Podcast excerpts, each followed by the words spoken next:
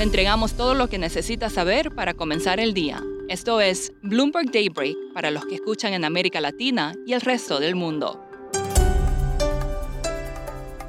Buenos días y bienvenidos a Daybreak en español. Es 10 de febrero de 2022, soy Ignacio Liberadol y estas son las noticias principales. Se conoce hoy el dato más esperado en la semana, que es la inflación en Estados Unidos. Se espera que el aumento de precios se haya acelerado de 7 a 7,2% el mes pasado y que la inflación subyacente, que excluye factores estacionales, haya subido al 5,9%. Los datos probablemente le darán fundamento a la determinación de la Fed de subir las tasas en marzo, pero de a poco se empieza a notar cierto alivio. Bloomberg Economics está pronosticando que la inflación alcanzará su punto máximo este mes y se mantienen las expectativas a largo plazo, medidas por la Universidad de Michigan y las tasas de break-even. Los futuros y las acciones europeas fluctuaron con los contratos de Nasdaq a la baja. Los rendimientos del Tesoro y el dólar se mantuvieron estables, mientras que los rendimientos de los bonos en la mayor parte de Europa subieron. El petróleo subió por encima de los 90 dólares el barril y el oro se mantuvo en un máximo de dos semanas.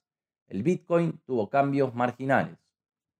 Son momentos difíciles para Credit Suisse. El banco acumuló su mayor pérdida trimestral en casi cuatro años, en gran parte debido al costo de la reestructuración de su banco de inversión. La actividad de los clientes está comenzando a mejorar, pero seguirá siendo mucho más débil que el comienzo de 2021. Los mayores costos salariales también afectarán los resultados en 2022.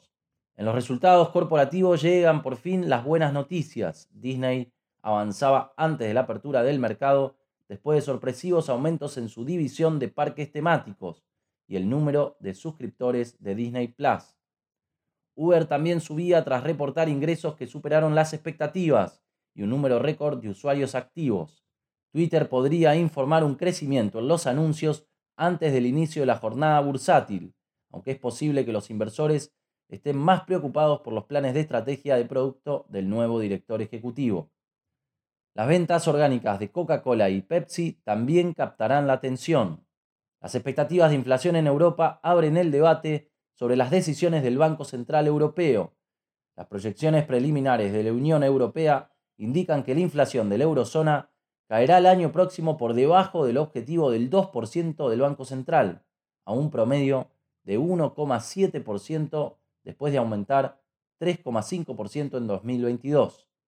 En Latinoamérica, en cambio, no hay nada para festejar. Se espera que hoy México aumente las tasas en 50 puntos básicos a 6% en un intento por combatir la inflación en ascenso.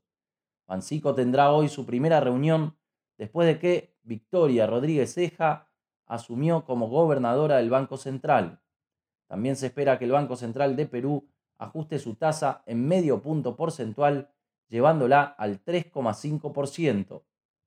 Fitch rebajó a El Salvador aún más dentro del grado especulativo, citando los riesgos de la adopción del Bitcoin como moneda de curso legal el año pasado. La calificadora también señaló mayores riesgos financieros derivados de una mayor dependencia de la deuda a corto plazo, antes del pago de un bono global de 800 millones de dólares que vence en enero del próximo año.